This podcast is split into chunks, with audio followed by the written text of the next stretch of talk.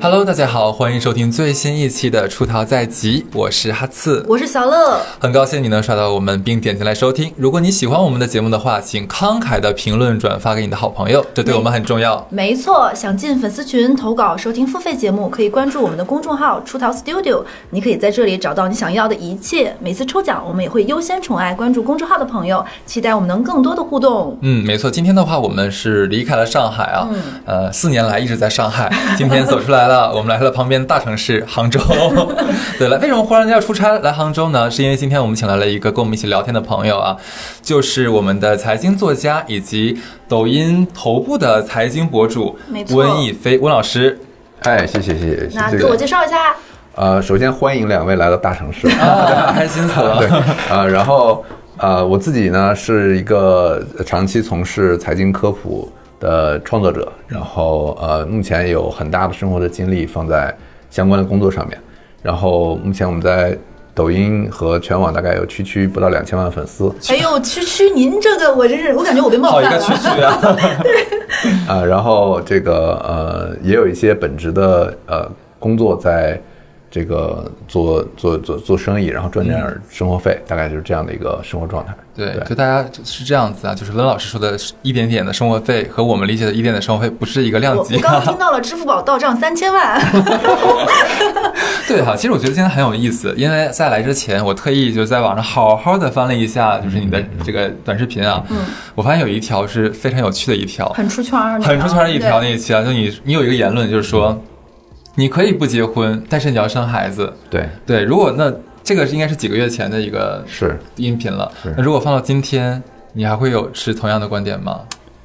呃，是这样，这个这这句话当时说的场合是在去年，呃，大概下半年的时候参加的中国这个财经金融峰会上面，嗯，然后大家都在聊这个国家大事的时候，然后我前面那些宏观的著名的经济学家聊完之后，然后我实在不知道要说什么了，然后我就上去说点儿就是大家可能会感兴跟趣的感兴跟大趣家的相关的，，对对对，比较有有有决策的。那说完之后，当时评论区里面的反响非常的激烈，是，我们现在看抖音的评论区也很激烈，很激你烈还留还着是呢很。激烈。对，然后呢，呃，结果今年就大概六六月份的时候，呃，我又去了那个论坛。然后呢，我看他们那么激烈，我就想说，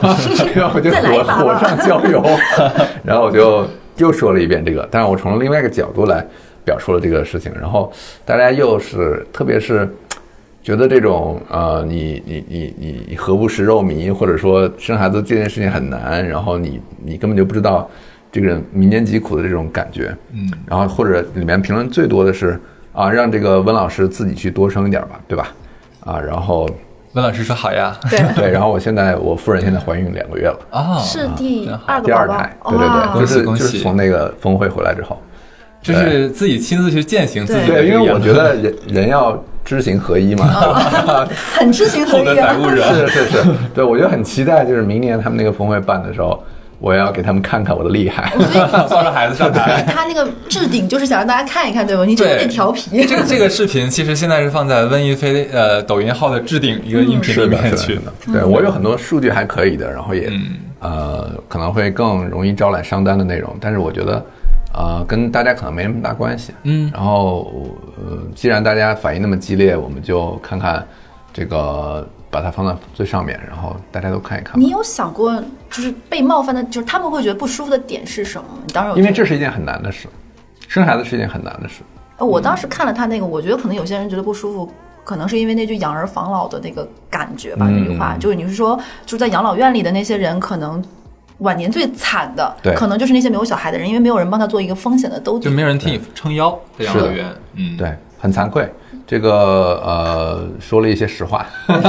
对我我觉得这个很很很很真实，就是呃有一些身边的，因为我是真的去了养老院看了这些现状，嗯啊，我并不是在网上搜一些资料之类的，我在杭州当时去了两家养老院，然后分别跟相关的一些人都聊了，然后了解到了这个现状，然后我们平时也会看一些宏观的这个经济数据，然后你从人口结构上看，从现在的呃养老金的状态上面看，嗯，然后这个其实嗯你需要在提前开始准备一些变化，嗯，对，那如果说，其实我的想法啊，我觉得很有意思，跟大家交流一下。我是完全不想要孩子的那一种人。嗯 对，可能我觉得生孩子对我来说，不仅是一个财务上面，可能对我身心。对我的灵魂可能都是一个很大的一个负担吧，嗯，因为我在想说，我能我如果能培养起一个好的孩子，我如果能让他达到一个，至少他他长大了不会怨恨我，嗯，对，那可能我长我长大了可能会想，哎，我小的时候如果说我的父母怎么怎么教育我的话，可能会更好一你点。会怨恨你的父母吗？不会怨恨，但是嗯我想说，如果有可能的话，可以更好。在这种意识下面，其实我觉得在这个推嗯论推论自己生孩子嘛，那我希望他能是我希望的那种比较幸福长大的人，嗯但是我觉得我没有办法给到他。对，这是一点。所以你就很在乎孩子的体验，我非常，所以这是非你常不在想乎生孩子的原哎，因。跟我完全不一样很。大很大一个原因，不敢说百分之一百，但是是非常大的。我希望他能很相对来说很顺利的长大，然后跟我的关系蛮好的这样子。对，那养儿防老，其实我完全不抱这样的希望，因为我我有一个另外一个观点，哎我们就可以讨论一下。我觉得不论你有孩子没有孩子，其实你首一首先你需要的是有钱。嗯我觉得有钱可以说是我们不管是在任何一个年龄段生活的最大的一个底气。对，我到哪里的话，我可以用我的这个钞票来买到一个很好的一个增值服务去服务到我，哪怕。我是说难听点，就是很有意思，因为我都知道我不生孩子嘛，所以我身边一群有孩子的朋友就说，没关系啊，到时候你等老了之后，你就是把这个钱嘛给我儿子或给我给我女儿，她来照顾你就好了。虽然说这是一句玩笑话，我也不会真的去当真啊。，对，但是的你确，最好当真。我我试试，我下面就要是说了，，是对，的确，如果说到到老的时候，谁对我好啊，那我到时候可能遗嘱里面就写的是谁，嗯，或者说是我这个搞一个信托，对不对？那可能在我百年之后，这个这个钱啊，一步一步的是给给到谁我我这建样议子？你不要这样 做，因为会有好认真有具体的方案是吗因为会有人盼着你死，嗯，这是一件很危险的事情，在你失能的阶段。不不，这是我我在说的事情，就是我们现在这个 看你的年纪养聊老，院看过很多这样的案例。对我们现在聊起来是很遥远的一件事情，嗯因为它有很多很多年。嗯啊、但是嗯，其实你做一些田野调查之后，你会发现，啊，它的它最后的真相就是这样。万一我自己亲生的孩子也是这么想的，会怎么办？对呀、也有这种概率 啊。啊，这是极少数你能够塑造他价值观的和世界观的，就是说这件事情你你多少是掌握在自己手里。嗯呃，刚才我觉得有几个点嘛，就第一个点，你说是因为你希望你的孩子幸福，嗯，所以你感到压力，没有这样充足的把握，对的所以你不生，这是你的很高的道德标准。嗯，这这个就道是德我标跟准，他不一样的地方。对对对我这是个坚持生小孩但不想结婚的人。这个这个非常好，因为，嗯，你的道德标准如果这么高的话，你的人生其实会比生孩子更累。也也我我我倒也不是这么觉嗯得， 倒不是我道德标准有多高啊，只是我希望说我的孩子，就我的下一代，嗯他能够就是怎么讲，可以比我活得更更更幸福一点，这个或者这个更就好一点很，你你你知道全世界生育率最高的前十个国家是什么吗？哎，你说一说嘛，你你你们可以大概去百度一下具体的那个十个我记不住了，嗯但是它里面包含的是大概是六七个在非洲以南，呃，撒哈拉以南的非洲，嗯啊、什么索马里啊，呃，什么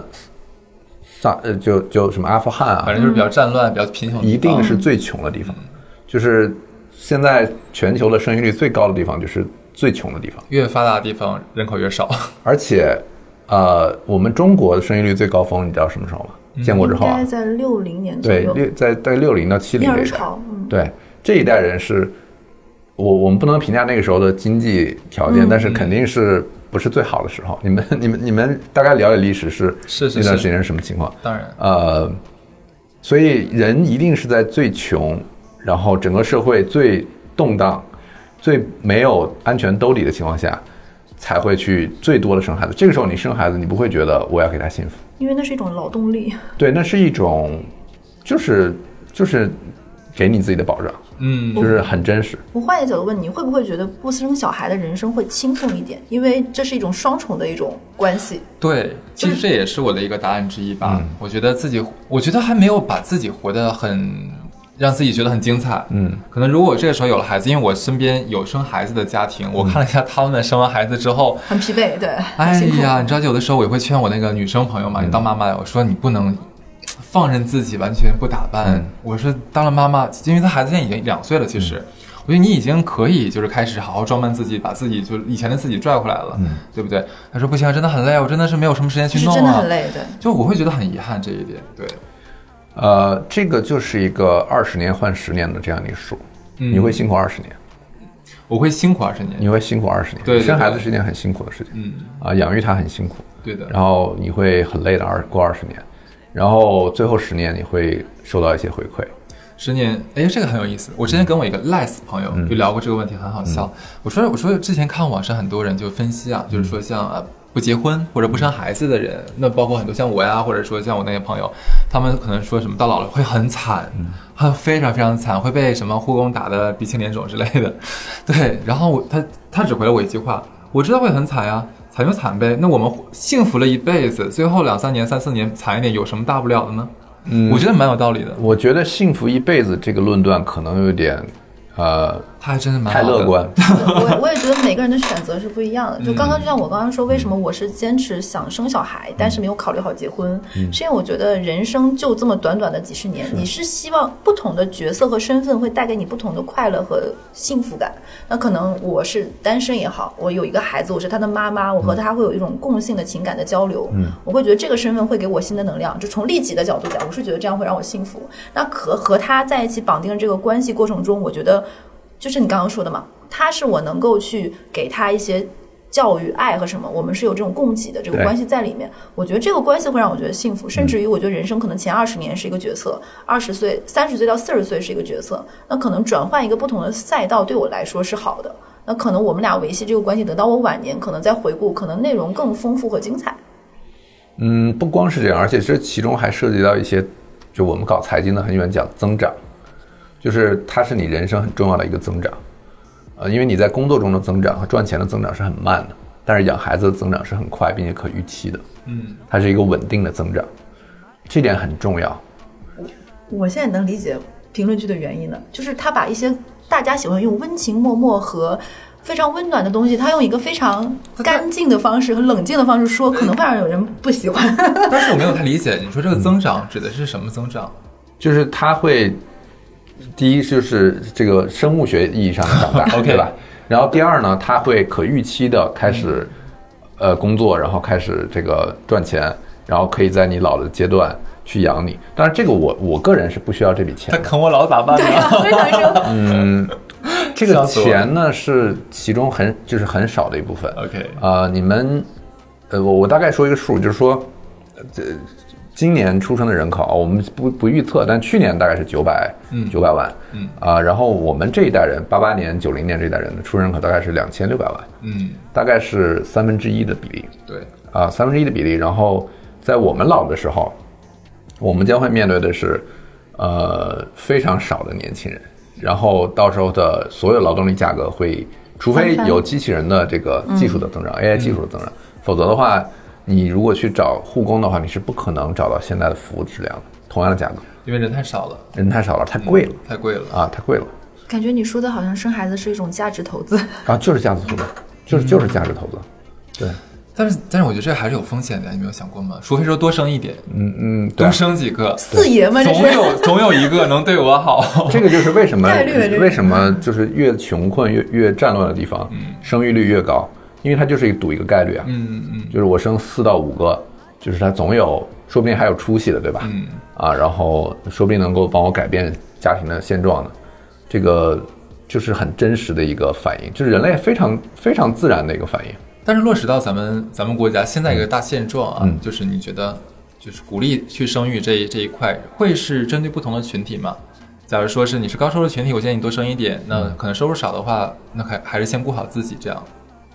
呃，从整个宏观的角度来讲，肯定是，呃，去补贴穷人是最划算的。嗯，因为比如说，同样给你五万块钱，你是不会去生的，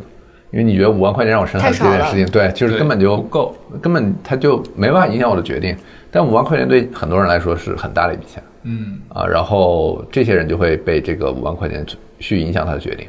所以你从宏观角度设计设计来说，就就像就像这个我们这些中产来说，就是它是基本上不在视野之内的，本来数量也不多，然后嗯也没有太在乎你说要不要你生，因为你也不是生的主力，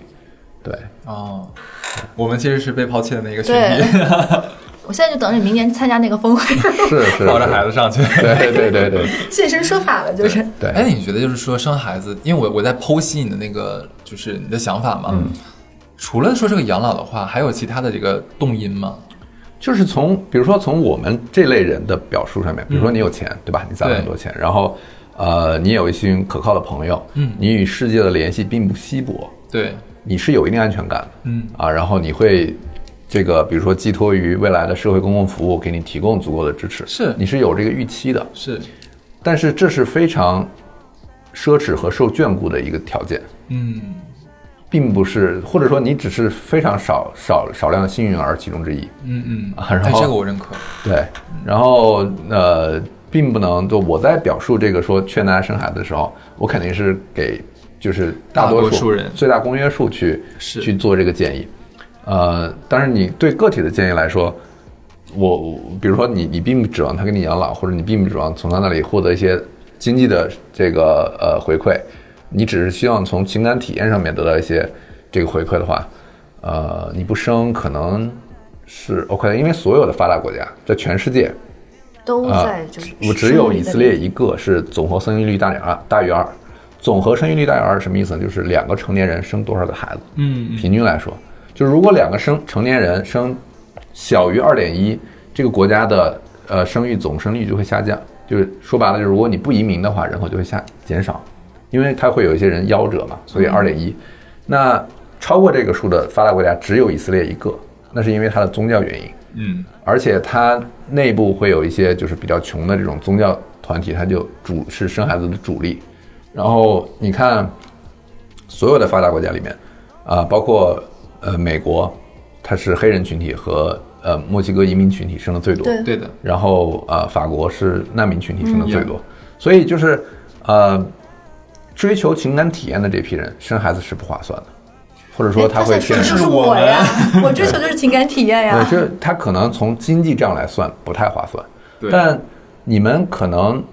有一点呢，就是说这个这个预期可能对你未来，比如说你们老了之后的整整体的这种经济条件和社会条件的预期，可能会更偏乐观，因为你是基于现状去对的评估，对的甚至你还是会觉得人类在进步，会增长。等我老了，说不定还会就是更更便宜更好，这是不可能的不。可能的。对，一定会以极高的价格价啊，然后或者说要，如果你是以现在的这个水平了，中国现在有啊两百二十万的这个老人住在养老院，然后护工整个这个从业人员大概是三十万，一线护工大概是二十万，大概的这个养呃这供养比是一比十，嗯，就是说一个护工大概他需要照顾十个老人，平均来说啊，当然有一些好的养老院它会好一点，但是平均来说大概就是一比十。这意味着什么呢？如果一个护工他一天工作辛苦的十个小时，那么你可以分到一个小时，嗯，就是你一天只能被照顾一个小时，而且是在这个人很很高强度的工作条件之下，你的所有吃喝拉撒要在这一个小时之内完成，所有的交流和情感体验要在这一个小时之内完成，这是一个平均数，啊，它可能会好，可能会更糟，因为养老这个行业我比较了解嘛，就是现在有一个就是各个保险公司或者金融公司，它都在卖养老家园。对，但是现在最大的问题就是，他卖养老家园的这个床位是远远超过于他能入住的人的。就可能他比如说他只有两万个床位，但他可能已经卖了四万个是入住的资格这样的，所以这样的一个比例其实是一个非常悬殊的。但我刚刚是觉得是这样的，啊，就刚刚他说就是追求情感体验生孩子的人其实是不太划算，但是我是觉得快乐是最难的，快乐是很难的，最难的这个是最无价的。我觉得如果这个过程让我觉得很开心，我就够了。对。但是我觉得还是像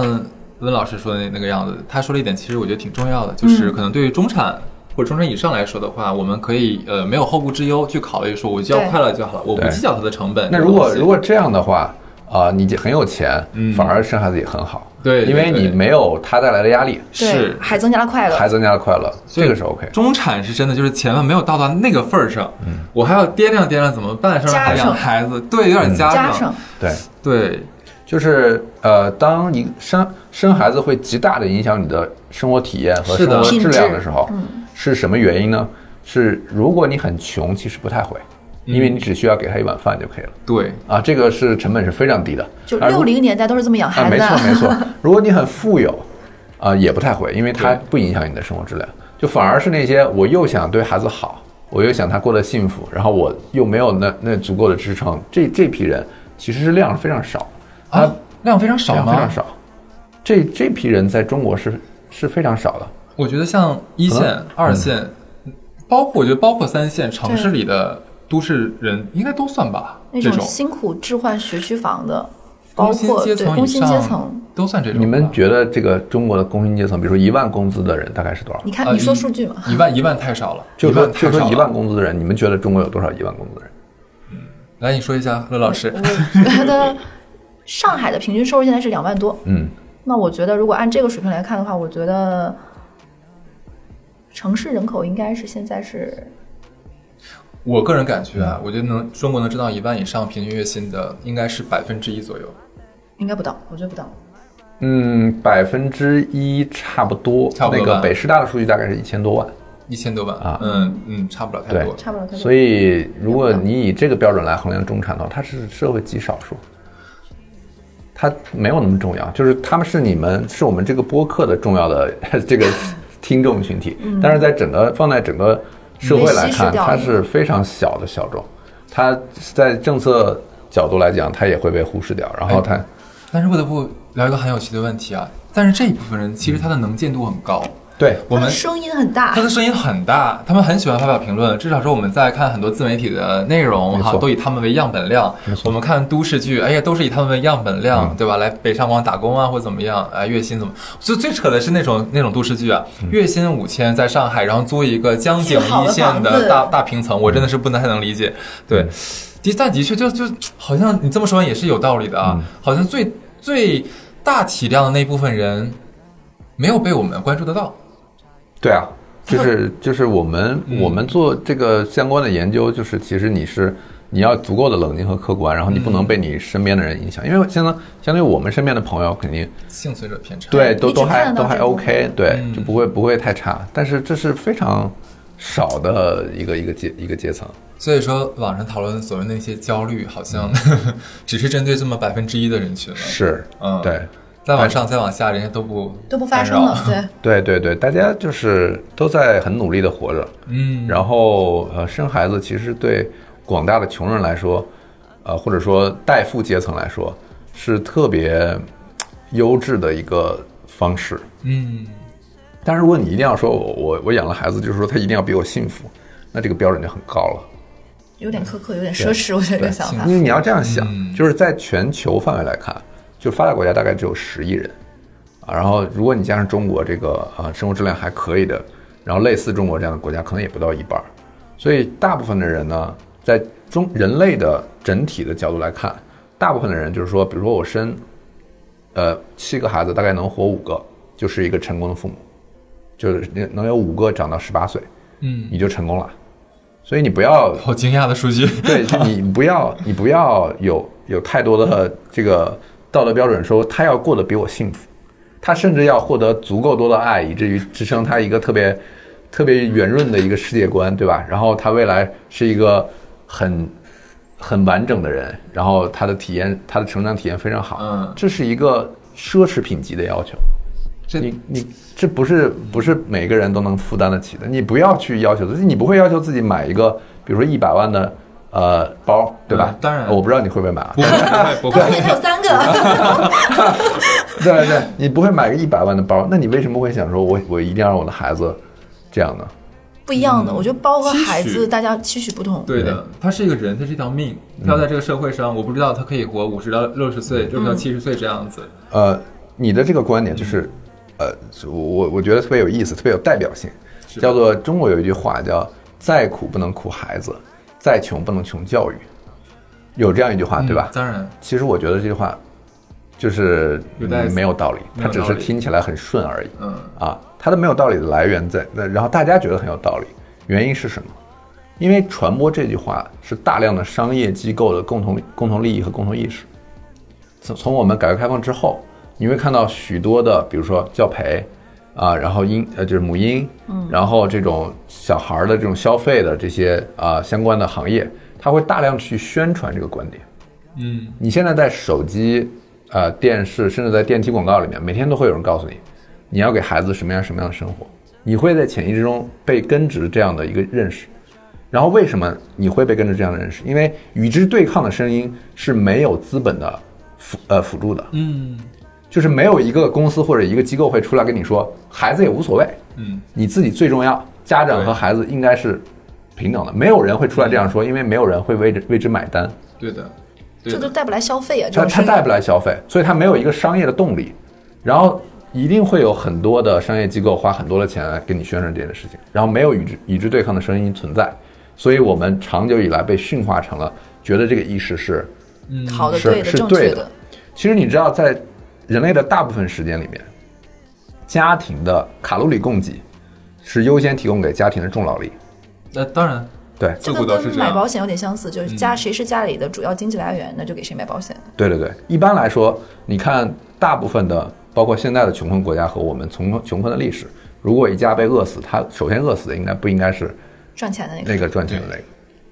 对，因为我是我做经济史研究，我是研究大概呃明清时代的经济，就是经济水经济水平和西欧的比较。然后呢，呃，特别是江南地区，然后呢，我们其实是会细化到卡路里，就是因为你其他的东西都很难衡量啊。你你说你拿钱对吧，拿这个白银去衡量，它还有很大的这种地域的差别，但是卡路里它是平等的。所以我们算完之后，你就会发现，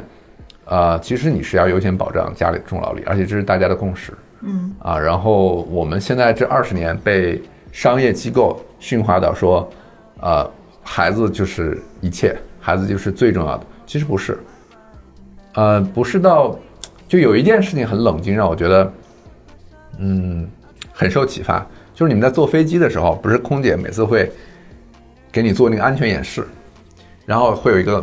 氧气面罩面罩掉下来，然后他会告诉你说，你要先带好自己的，然后再去带孩子。其实这个就是人类真正在面临关键选择的时候，一个正确的、科学的决定。然后这个科学决定是怎么出来呢？就是死了很多人之后，大家发现只有这样做才是对的，能活下最多的人，能活下来最多的人、嗯啊。然后这件事情没有人会去宣传它，所以就是因为这件事情，大家想的太多，大家发现哇，生孩子是一件后面很辛苦、很麻烦、很很多事情的事情。然后包括我就想，那就算了。我觉得很多人可能到这里就不想再往后面想了。没因为错现在养孩子成本，尤其是城市来说，实在是太高了。越往大城市走，它这个价格起跳，甚至都是指数级就是别看你的。怎么养。怎么说呢？其实我觉得这个我还能蛮理解，大部分这种虽然我没孩子啊，大部分这种养孩子的家长，对啊，怎么样？对你想想，如果说我身边的朋友，例如说小乐有孩子了，对不对？那他孩子上的是像明珠小学，那我在想，我儿子差啥呀？我家孩子他是笨呢，还是我我是是我不努力没赚好钱呢？我儿子上不了这样的学校，嗯对吧？那我而且经常大家说一句话是我害怕我害怕落满院，嗯，万一孩子长大了之后就说，当年你为什么不使使劲找找关系把我塞进去？哎，我然后我也有这样的起跑线，对不对？其实其实我觉得很难，就是说现在的父母不去计较或者忽略这些声音，肯定都是想给自己的下一代争取一个更好的环境，呃，我最近在整改整改。啊，所以被禁言了。哦，然后呢，呃，这段时间我特别大的一个体验，就是你知道，你我不知道你有没有时间去那个杭州的灵隐寺啊？灵隐寺的门口有一个很大的四个大字，叫“莫向外求”。嗯，就不要向外去求。所以你去求佛也好，求外界的啊支持也好，这些都是得不到的，你要向内去求。但我我这两个月最大的体验就是这句话是错误的，就是不要要求自己，嗯，你要拼命的去向外求，然后所有的问题都是别人的，所有的错误都是别人的，然后所有别人对我的评价都是没有价值的，这不就是我们一直主张的事情吗？对吧？对，就是对，当你如果要，你你你你你如果向内求，不断的去要求自己，然后丰富自己的精神世界，然后给自己很高的塑造成自己很高的道德标准之后，个人壁垒也会变高。你不会幸福的，这是一个通往不幸的一个特别明确的道路。对，你就不断的去向外去去要求，就是你敢说我不对，那肯定是你有问题。说的特别哎好，这样不会内你耗。这两个月真的很棒哎， 那我真的我真的成长了很多的。 对，我真的因为我前段时间我发了个微博嘛，跟你有类似的这样一个道理，我觉得蛮好的，就是说，不要陷入麻烦之中，你要让自己成为那个最大的麻烦，就趁现在去毁了某一个人的一生你就是吧。想暴风眼，是不是？那你现在生孩子呀，你可所以啊。所以你刚才说说我怕孩子埋怨我这件事情，嗯，他埋怨你，然后呢？但是不行，对我觉得还不一样，孩子可能跟其他人跟外哎还不一我样。拿我自己举例，我小的时候，比如说我妈你也没生孩子，你这我我拿我自己亲子关系举例，我小的时候，我妈让我去学乐乐器，我第一天去我就不想学，我妈说 OK，这是你自己不想学的，对吗？我说对，我妈说那好，将来如果你问我为什么，那是你自己不想学的，解决了。没有问题嗯啊，就是我觉得我跟我妈亲子关系就是这种的，这是你个人的选择，哪怕你是一个未成年人，但你觉得我不要，我不去做，我也不强求，所以我们的关系就是这个。啊我觉得他你们不会跟妈妈说说，那你到时候不是不不再让我再使劲试一下吗？不我觉得不是我一下吗？现在不经常会说一个亲子关系的教育，我觉得是这个过程是可以矫正的，嗯慢慢就会彼此松绑。对，就是我觉得我们总是会想说要送孩子去最好的学校，嗯，然后他好像给他的人生做好很多的铺垫，甚至现在还有一些是给孩子买房子之类的，啊，嗯这对是这对是很对，大的对一笔对钱，对对吧？对，这个我就不太理解。没办法，现在开始很多国内人做信托，难道不是也是被这个教育传到教育？你要把下一代钱信托传承对呀，信托是很有钱，就是会有很多人来告诉你这件事情，对，就是所有的外界都告诉你，你必须要这样，不然你就不合格。是的，为什么不合格？谁规定的合格是什么？就你看一下世界上大多数人的合格线是什么，就是让他不要死掉啊，他能够有足够的米饭和、和面，能够让他活下来就可以了，就你就很合格了。哎，我发现温温老师的这个教育观跟我跟三十年前我妈的是差不了太多。嗯嗯，对，你知道有的时候我跟我妈说，我说你看真是的，你说小的时候也不好 好不好好把我啊教教这个教教那个啊，我妈说你能活到现在就已经很好了。 就是这样子。我说妈，你的要求是不是有点太低了？对对对，就是但是说这样的话呢，就是没有人会赚到钱，对啊，所以没有人就是我们在我们在社会的舆论当中会很少的听到这个话。因为这种话也不好听，不好听的话就不是大家都会讲，也不会流通。嗯我这觉个得社社会上它其实是有一个，就是每个时期会有一个那种道德观的建立的。，对，对，这这样的话不符合现在社会的一个所谓的道德观。那这个道德观就是被资本塑造的。那当然，对，没就是错啊，而且它是，它首先它是一个听起来很正的事情，对吧？嗯你因为人都喜欢自己的孩子嘛，然后你你去给他提供充分的成长，这件事情本身是顺应人性的。然后呢，呃，相当于国家和社会来说也是鼓励的，因为嗯它对整个国家的发展传承也是很好的一个，呃，对人力资本的一个提升。那对机构来说，它可以对商家来说，它可以赚到钱，所以大家都很乐见其成，形成这样的一个社会范式。嗯，但这个事情到底是不是正确的，对个人来说是不是最容易获得幸福的，呃，这个需要我们自己去考虑。你要建立足够强的一个壁，然后自己在里面把它想清楚。说得好。对对对，对，我觉得小乐还想问婚姻的问题，对吧？对，因为你当时的那个言论就是说可以不结婚，但一定要生小孩。那你觉得从经济学的角度来讲，你觉得为什么会进入婚姻呢？婚姻制度的诞生本身就是一个，就是你到老本行，它是一个保险，它是人类早期的保险。如果你要往前说的话，我们可以多说一点，就是，呃，就是首先为什么大家愿意结婚？嗯，就是因为第一呢，就是他分担的家务，呃，边际效益非常的高，就是你做一个人的饭和洗洗一个人的衣服和做两个人基本上差不多，打扫打扫房间呢，可能一个人跟两个人也差不多，然后呢，就会有一个人可以去承担这样后勤的工作，一个人到外面去打猎和种种田，对吧？然后你的这个整体的呃性价比是最高，不然你种完田还要回家做饭，这件事情很难。对，啊，然后呃，包括收集燃料，就是人类的大部分时间会花所有劳动力的百分之十五去收集燃料，然后这件事情呃，比如说生火做饭这件事情，其实是一件很麻烦的事情啊。那就是这些工作其实是如果在婚姻当中，它会被很好的提高效率，它是一个效率的集中体现。那么再往前说，就说为什么呃我们要用婚姻去绑定两个人啊、你知道。就是我们在人类从猿从猴子进化成人的过程当中，我们学首先学会了直立行走，然后直立行走，你就会放弃一个东西，就是你的呃盆骨会变窄，变窄之后，你的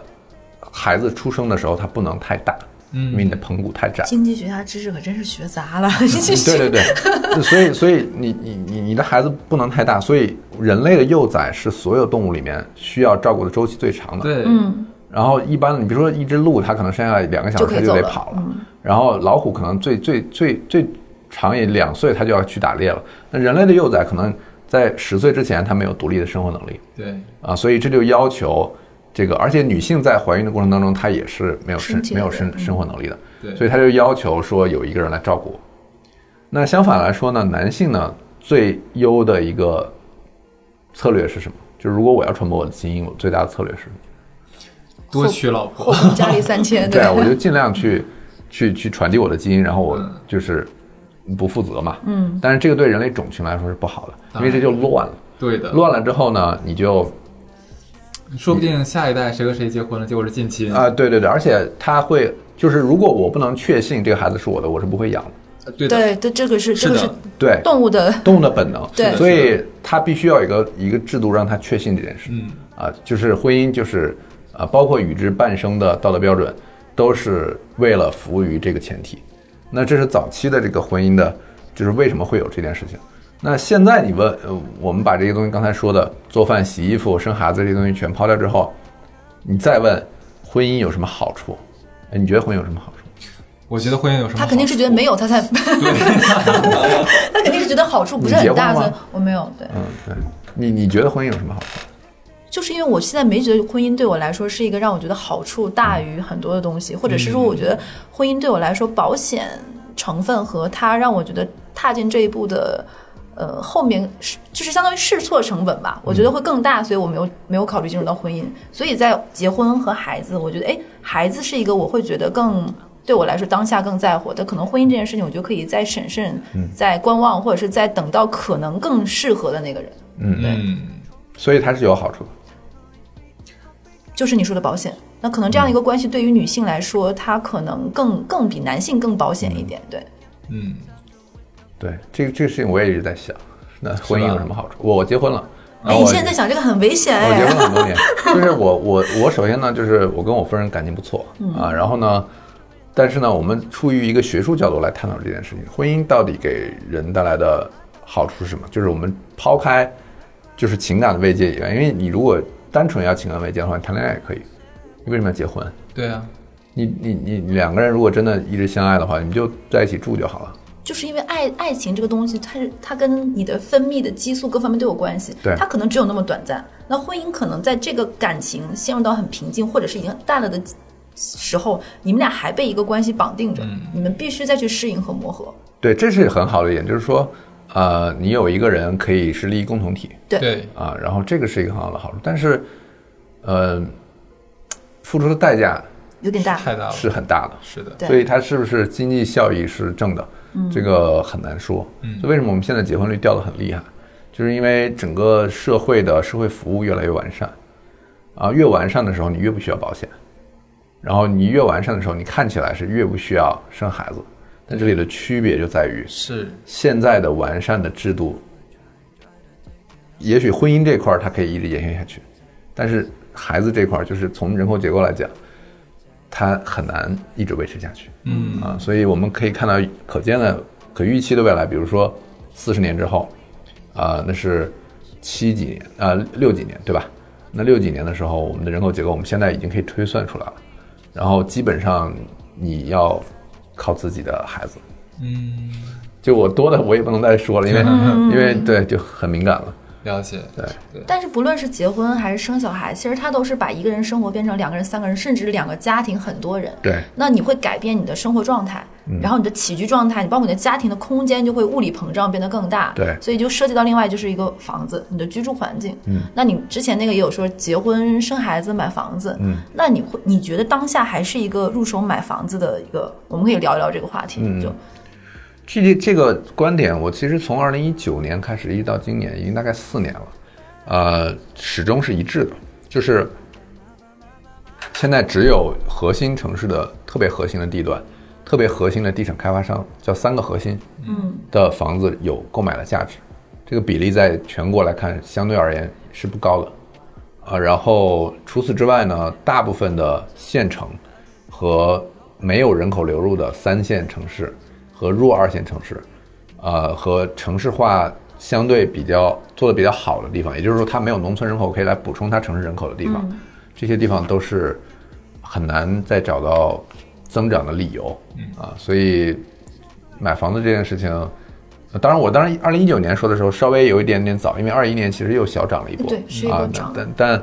但你现在看，其实已经回到了大概那波个时涨候，得已经跌下对来了，已了经下来了。所以基本上我还是维持这个判断，还是维持这个判断。然后呃，但是唯一的一点呢，就是说我刚才说的那个三个核心的房子、核心城市、核心地段的核心开发商这类的房子，在中国价值是被低估了。中哎这这类房子哎，被你低估跟了。现在这个大盘有点不一样哦。 对这类的房子是低估了。中国的核心大城市，我们就说一线城市，有一个问题就在于便宜的房子太贵，而贵的房子太便宜，就是给普通人居住的这种，我只是为了说日常的刚需或者改善房，就是正常的改善房，嗯，这个房子太贵了，它不符合城市发展的利益啊，因为让大家更好的居住、更幸福的、更廉价的居住，这是啊人让带给大家最多幸福感的。但是豪宅的价格，我觉得被低估了。它与全球的呃，就是最好的城市的这个水平还是有一个台阶要上。所以我觉得，你说未来北上广、北京我不知道啊，像上海、深圳这些地方最核心的、最好的那些房子，未来再涨个百分之五十、一倍这种，都有可能。你喜欢看房子吗？还还还看的看的有点多，因为我经常会参加房地产商的各种 活动活动，嗯，然后就会有机会看到一些房子。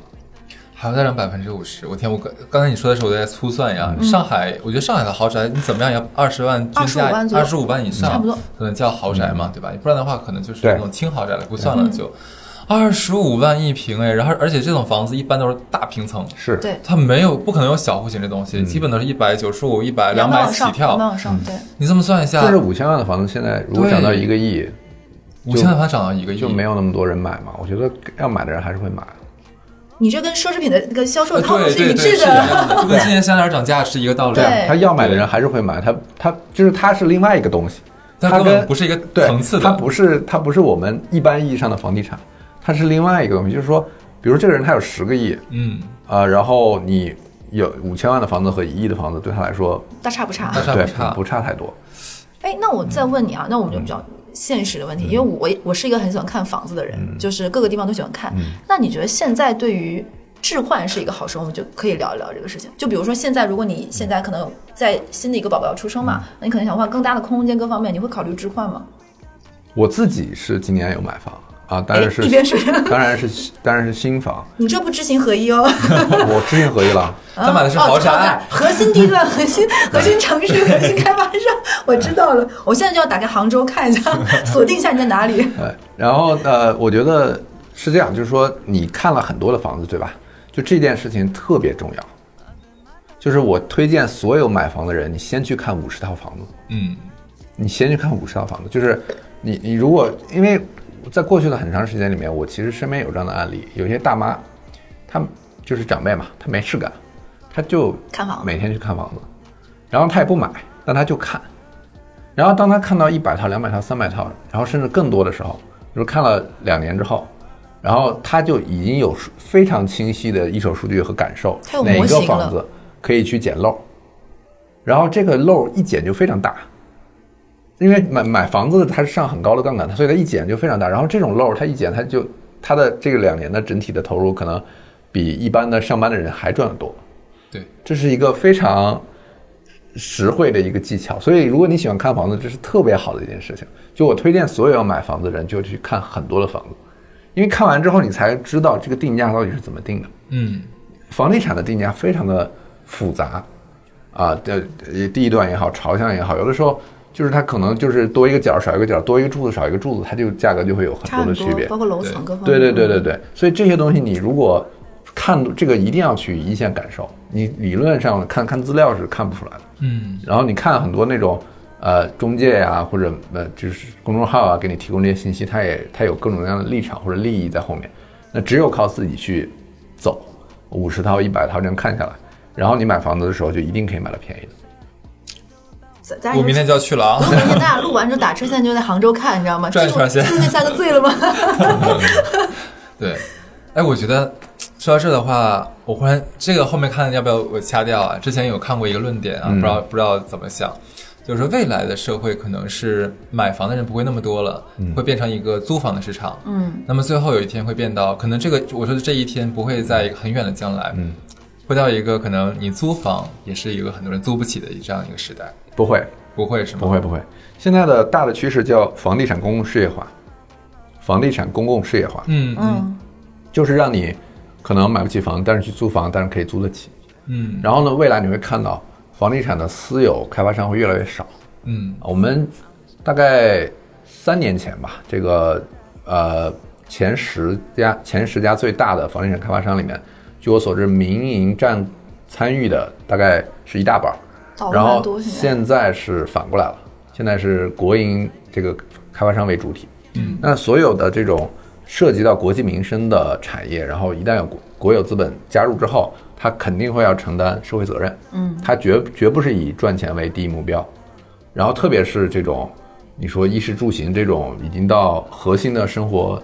生活的保障的这样的、嗯呃层次之后，它未来的大的方向就是呃很多的保障房，然后廉租房，然后这种呃这种租售同权的这种经济适用房，这未来的就是国有的开发主体，我我我判断应该是往这个方向，就是房地产它。也许啊，未来它就理应是一个跟比如说米面粮油这种叫、嗯这个价格，就是国家把它打下去，就是让大家有一个呃基本的生活保障，就是说你你你拿着几百块钱，你不会饿死，嗯你的卡路里是够的。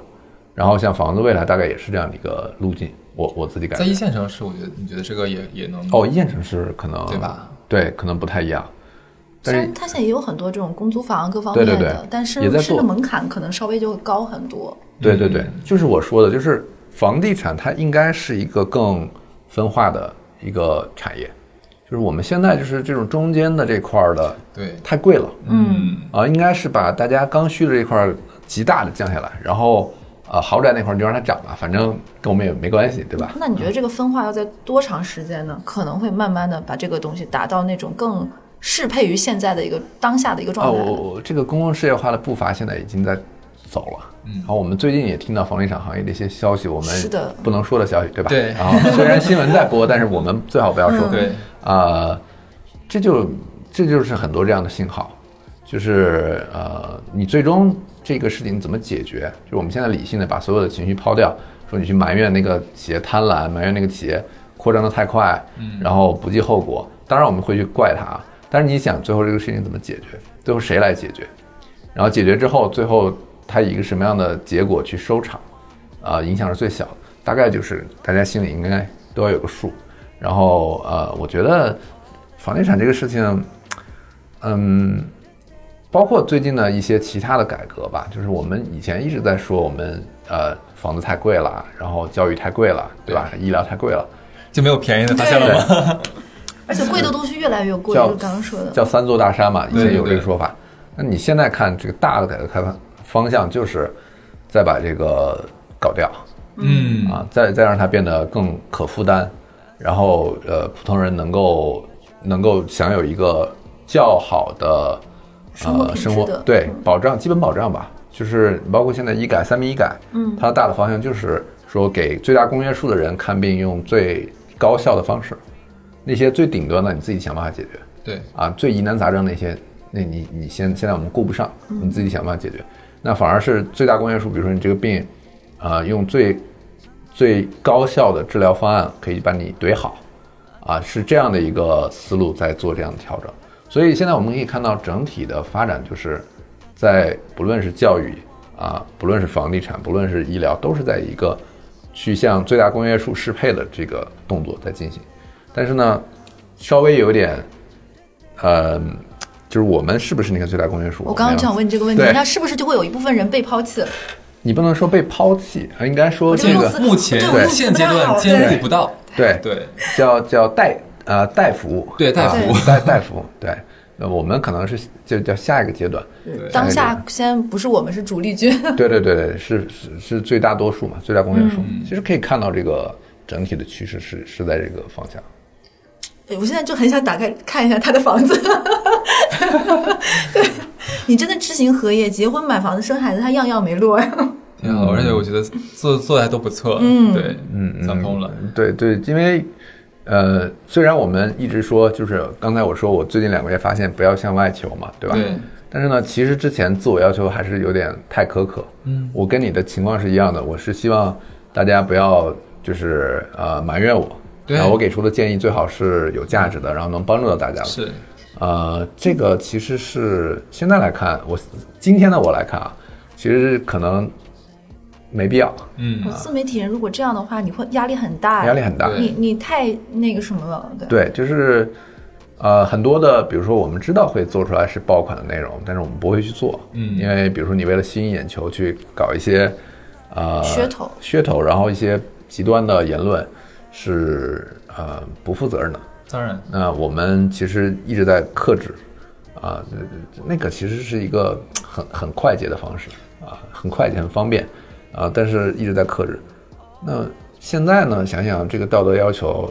对自己自我的要求，是不是还要保持？我也在，我也要好好的想一想。 那这一期的标题我可要大胆发挥 了。有 请。而且我觉得可能需要一些声音，就你真实的声音反馈，大家听到也会带来一些共鸣，或者是我会去想，包括我觉得今天这一期我也会想一些，嗯，你也可以想想就要是要，就我觉得就是我们虽然我们是就是呃一个自媒体的表达者，对对我表达归我表达，是你不同意归你不同意，对对，但是你不要指责 我，那你你就他也可以很洒指脱责你，但你也不听 我。不我不想对对 听，我不看，对你，你这样就很洒脱。我觉得你这个心理，你的这个境界就比我高。没有没有，我是表装的，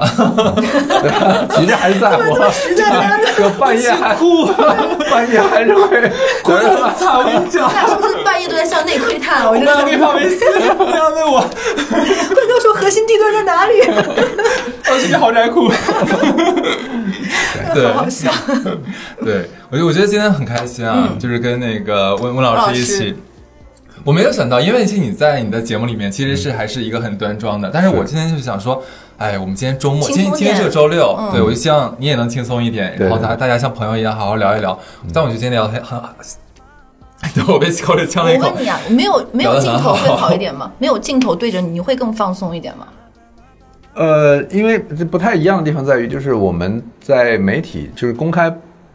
出发出去的东西，都是经过精雕细琢的，嗯，就是我的内容会有成稿，很审慎，嗯对，然后呃每个词都会去雕琢考推考磨究推敲，嗯，啊，那那那这样的形式呢，其实是是无所谓的，就是相对而言放松一点，然后你不需要很很严谨，然后是其实是自嗯在下一次点，让他喝二两之后 放 松。对 对对对。对，那今天还是很开心能请到、呃温云飞温老师，嗯对，然后我们我觉得今天的话题也很引大家的深思吧，对你认不认同都不重要，就我们说归我们说啊，这样，生孩子是他说的，